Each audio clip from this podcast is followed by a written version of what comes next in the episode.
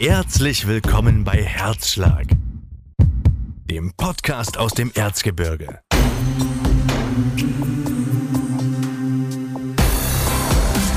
Ein Hammer-Podcast für alle, deren Herz für das Erzgebirge schlägt.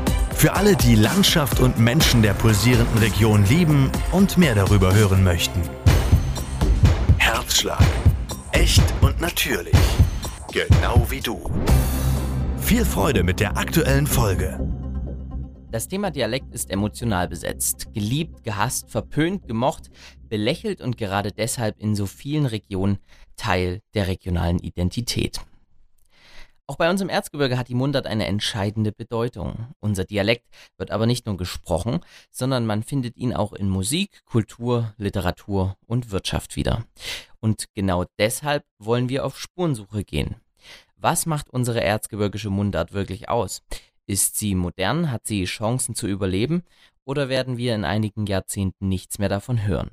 Wie gehen junge Menschen mit dem Thema Mundart um? Und wie sehr prägt unsere Sprache Land und Leute? Auf all diese Fragen möchte ich in dieser Podcast-Miniserie unser erzgebirgischer Dialekt versuchen, eine Antwort zu finden.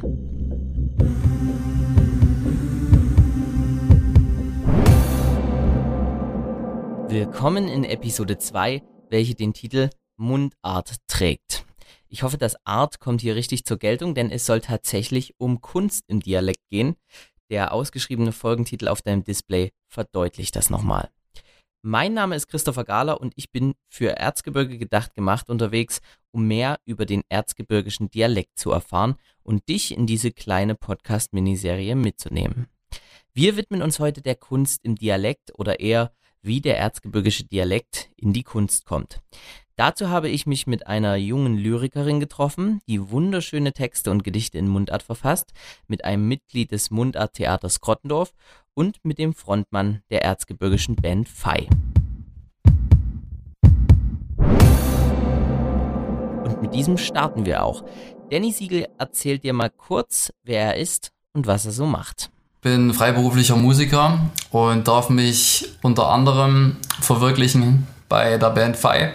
Wir machen erzgebirgische Mundart in einem neuen Klanggewand und versuchen ähm, den Dialekt äh, nahezubringen, Menschen, die sonst weniger damit zu tun haben, das ein bisschen aufzufrischen, um neue Inhalte reinzubringen. Wir hören mal rein, was Fei so für Musik macht und um was es da geht.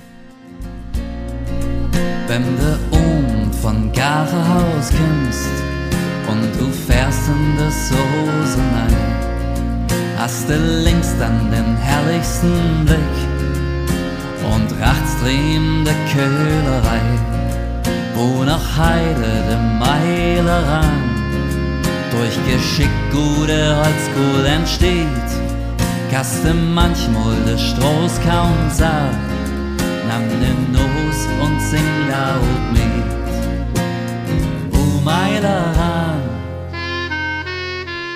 Ich da. Was macht denn das Musizieren mit Dialekt so besonders? Was sind die ausschlaggebenden Merkmale? Ich schreibe ja Lieder auf Hochdeutsch, ich habe auf Englisch geschrieben und kann dir, äh, kann dir sagen, der Dialekt, da gibt noch was anderes mit. Es drückt was anderes aus, eine gewisse, ich sag mal, eine, eine schlichte Erdverbundenheit, die man in Hochdeutschen nicht so, nicht so elegant, charmant, vielleicht auch nicht so ruppig rüberkriegt.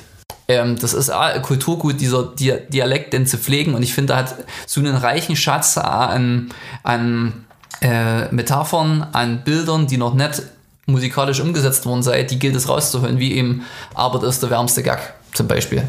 Äh, uns ist wichtig, das muss rausgetragen werden und wenn es sonst keiner macht, machen wir es. Arbeit ist der warmste Gag. Das ist ja nicht nur ein Satz, da steckt so viel mehr drin. Ich weiß nicht, ob man das auch auf Hochdeutsch so rüberbringen könnte. Arbeit ist die wärmste Jacke. Naja, eher nicht. Viele Texte von Fei sind natürlich auch sehr humorvoll verfasst und haben einen gewissen Witz, den man ohne Dialekt gar nicht so rüberbringt und versteht. Es ist also ein gekonntes Zusammenspiel aus Inhalt und Sprache, welches die Musik zu etwas Besonderem macht und manchmal schmunzeln lässt. Mit der Sache und ohne Licht schneid ich sie dann in die Ficht. Krieg der Forscht was weiß Musik dran klar. Wenn sei jeder so macht, das wird immer der ausgelacht, der sich erwischen lässt mit seinem mich sei. Und doch scheint es Dinge zu geben, die nicht funktionieren. Danny zieht einen ganz interessanten und etwas musiktheoretischen Vergleich zwischen Singen und Spielen auf Hochdeutsch und Erzgebirgisch. Es ist auch ein was zu bedenken. Es ist äh, jetzt musikalisch gedacht eine andere Farbe die, die man zieht, die man bringt. Halt ähm, jede, jede Sprache, ähm, sag ich mal, nutzt auch andere Schwünge. Äh, du, du kannst verschiedene Sachen, äh, wenn man es jetzt in Noten denkt, nicht unbedingt quasi in Hochdeutsch ziehen, weil die musikalischen Mittel für die Sprache nicht geeignet sind. Wie Italienisch vielleicht eine musikalische Sprache ist, wo du viel kürzere Sachen bauen kannst. Im Deutschen ähm, musst du schauen, wie, endet es, ist es zu harter, ein zu harter Auslaut, zu harter Anlaut, wie, wie machst du das, dass das musikalisch klingt. Und das Erzgebirgische ist einfach eine ganz eigene Farbe von dem Frequenzgang, in dem ich dann automatisch singe, weil ich meine Artikulationswerkzeuge anders nutze letzten Endes. Manche Themen, sagt er, lassen sich aber auch im Erzgebirgischen nicht wiedergeben. Zumindest sieht er da die Dialektform nicht als geeignetes Mittel. Zum Beispiel, wenn es um Metaphern, also bildliche Erzählungen oder ganz bestimmte Inhalte geht. Dann spielt er als Danny Siegel auf Hochdeutsch und nicht als Mundartband Fei. Und was Danny auch noch ganz wichtig ist. Ich will stark dagegen angehen, ähm, Rückschlüsse auf, äh, aufgrund von Dialekt, Rückschlüsse auf den Intellekt zu ziehen. Das ist für mich also ein Kernanliegen. Nun kann ich mir vorstellen, dass es einfacher ist, wenn man Texte auf Hochdeutsch oder Englisch hat, um erfolgreich zu sein. Allein schon von der Masse des Publikums her. Dennoch hat Fei weltweit Fans. Wie kann das sein, wenn man auf Erzgebirgisch singt? Wir haben sogar Fans aus, aus Polen und aus der Ukraine. Äh, das liegt nicht nur daran, weil unser Bassist Mikołaj aus Polen ist, aber uns haben tatsächlich welche übers Internet aus der Ukraine geschrieben und wollten Fanpost haben. Und ähm, das hängt immer damit zusammen, wie trete ich auf, würde ich eher mal sagen. Und ich habe das oft bemerkt, wenn ich Menschen zu Gast hatte, hier im Erzgebirge und habe dann irgendwie das gezeigt, keine Ahnung, das Soßer Talsperr, man auf dem Fichtelberg oder Wiesenthal, man immer noch Königsmühle gefahren. Äh, wenn man das sucht, wie schön das hier ist und in Selbstverständlichkeit selbstverständlich diese Sprache anbietet ähm, und sich nicht die ganze Zeit wegduckt, ähm, dann wertschätzen das die Menschen. Also äh, Leute aus äh, so also Regionen, die ja dafür bekannt sind wie Hannover, ähm, die, die komplett äh, sehr feines Hochdeutsch sprechen, konnten sich sehr dafür begeistern, weil die das einfach dann gemerkt haben, das ist nicht irgendwie eine gekünstelte Haltung, um Geld zu machen, sondern das ist einfach nur ehrlich und wertig und gerade raus. Übrigens plant die Band in den nächsten Jahren auf Festivals unter dem Genre Weltmusik aufzutreten. Gegebenenfalls auch in anderen Regionen wo Dialekte eine Rolle spielen, zum Beispiel in Süddeutschland, Österreich oder der Schweiz. Und auch die CD-Verkäufe gehen über das Erzgebirge hinaus, sagt Danny. Ganz obligatorisch natürlich noch die Frage, was ist denn dein Lieblingswort im Erzgebirgischen? Wobei ich mir das, glaube ich, fast denken kann. Äh, natürlich Fei.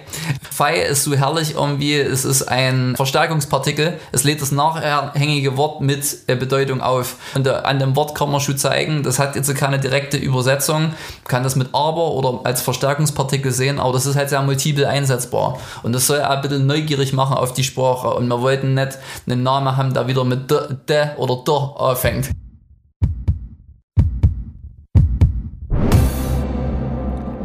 Von der musikalischen Bühne gehen wir nun ins Theater.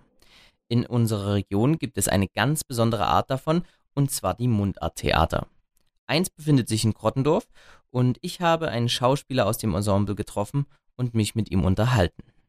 Ich bin der Paul Vernet, ich komme aus Markersbach, mir sagen hier, das ist die Miebe. Ich bin äh, bei Mundarttheater in Grundorf und es ist halt mein Hobby nebenbei.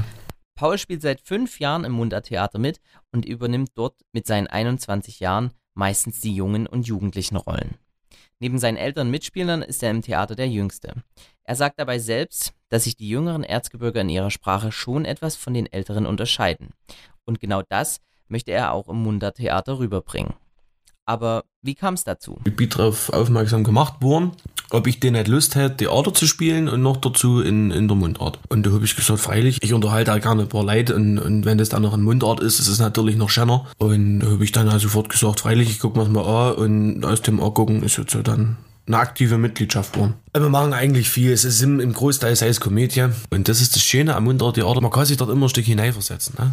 Viele Texte, erzählt Paul, kommen aus dem Bayerischen oder Hochdeutschen und werden dann ins Erzgebirgische übersetzt. Es seien Stücke, in die man sich hineinversetzen kann.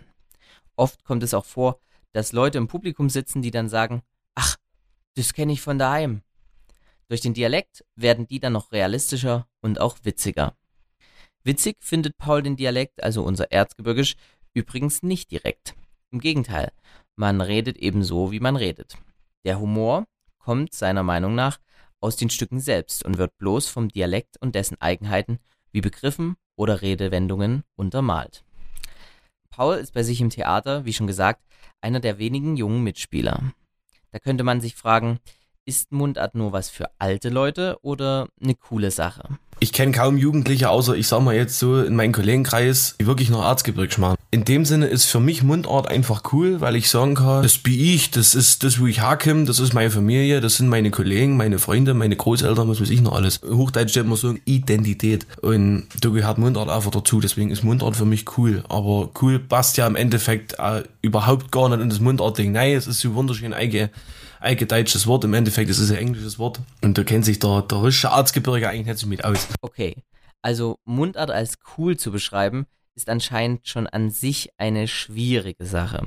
Aber stirbt unser Dialekt dann irgendwann aus, wenn immer weniger junge Leute Dialekt sprechen? Ich denke, wenn die Generationen, die jetzt noch Sprachen weg sei, man hofft es nicht, aber ich denke mal, so ist es dann auch weg. Vielleicht geht der Trend irgendwann mal wieder dorthin, dass die junge Leute sagen, ach, das klingt für auch nicht schlecht. Aber ich, ich denke es mal nicht. Leider, leider. Dadurch, dass es ähm, wirklich nicht gefördert wird. Ne? Paul wünscht sich also mehr Förderung der Mundart von offizieller Seite her, beispielsweise in der Schule. Oder in diesem Podcast hier. Auch ein kleiner Anfang. Aber wann nutzt Paul denn seinen Dialekt, beziehungsweise was entsteht beim Dialektsprechen?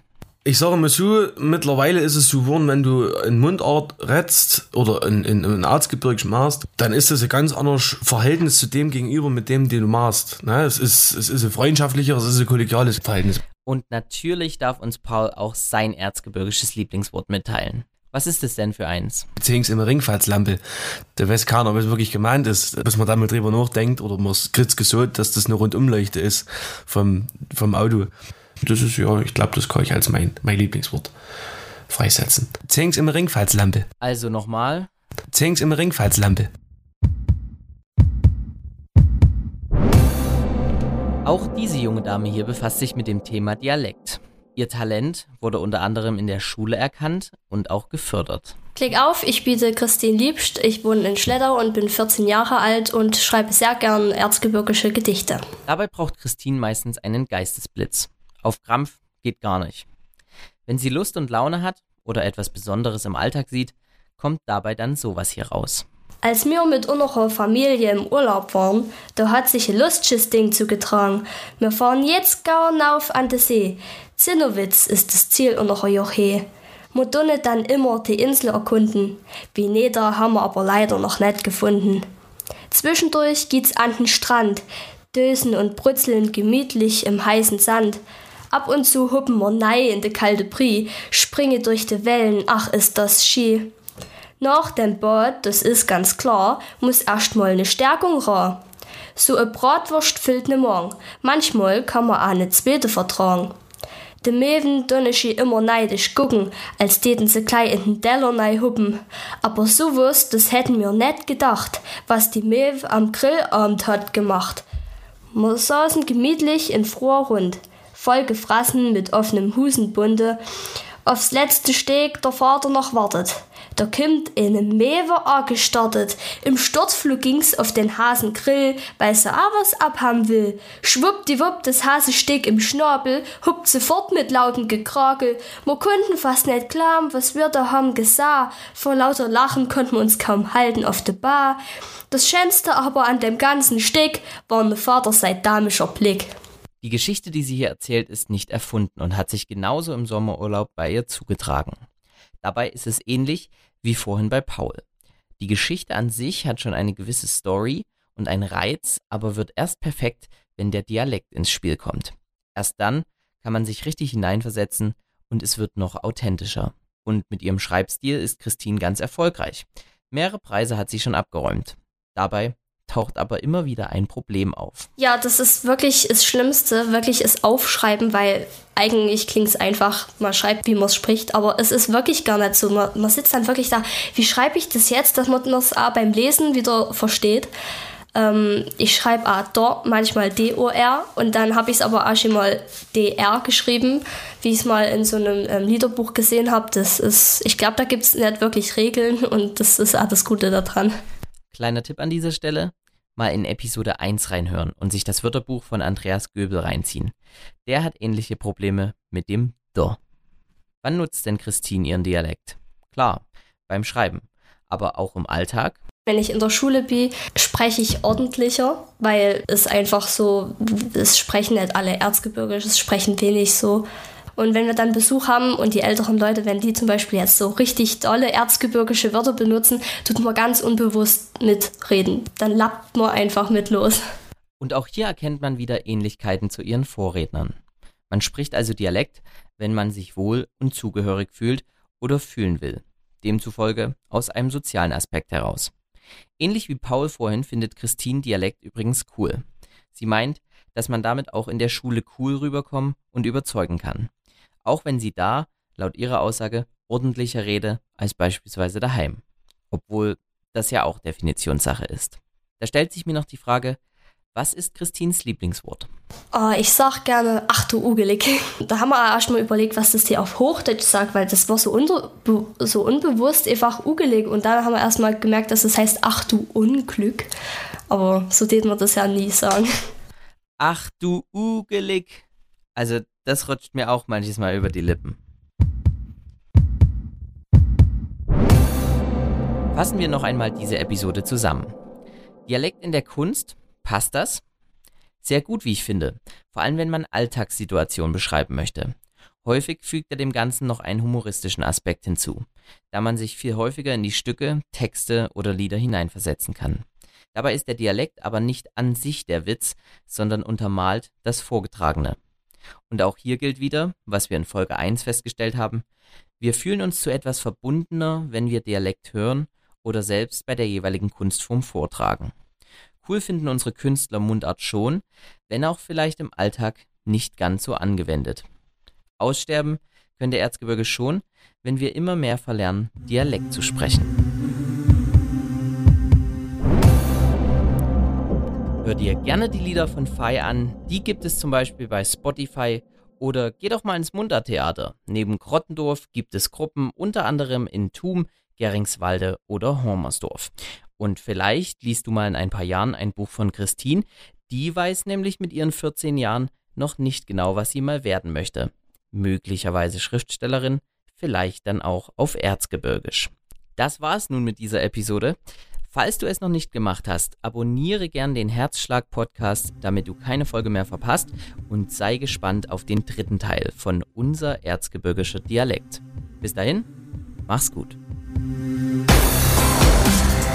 Das war Herzschlag. Der Podcast aus dem Erzgebirge. Alle Infos zum Kanal findest du in der aktuellen Episodenbeschreibung. Herzschlag ist eine Produktion von Erzgebirge. Gedacht, gemacht. Mit freundlicher Unterstützung des Bundesministeriums für Wirtschaft und Klimaschutz und des Freistaates Sachsen.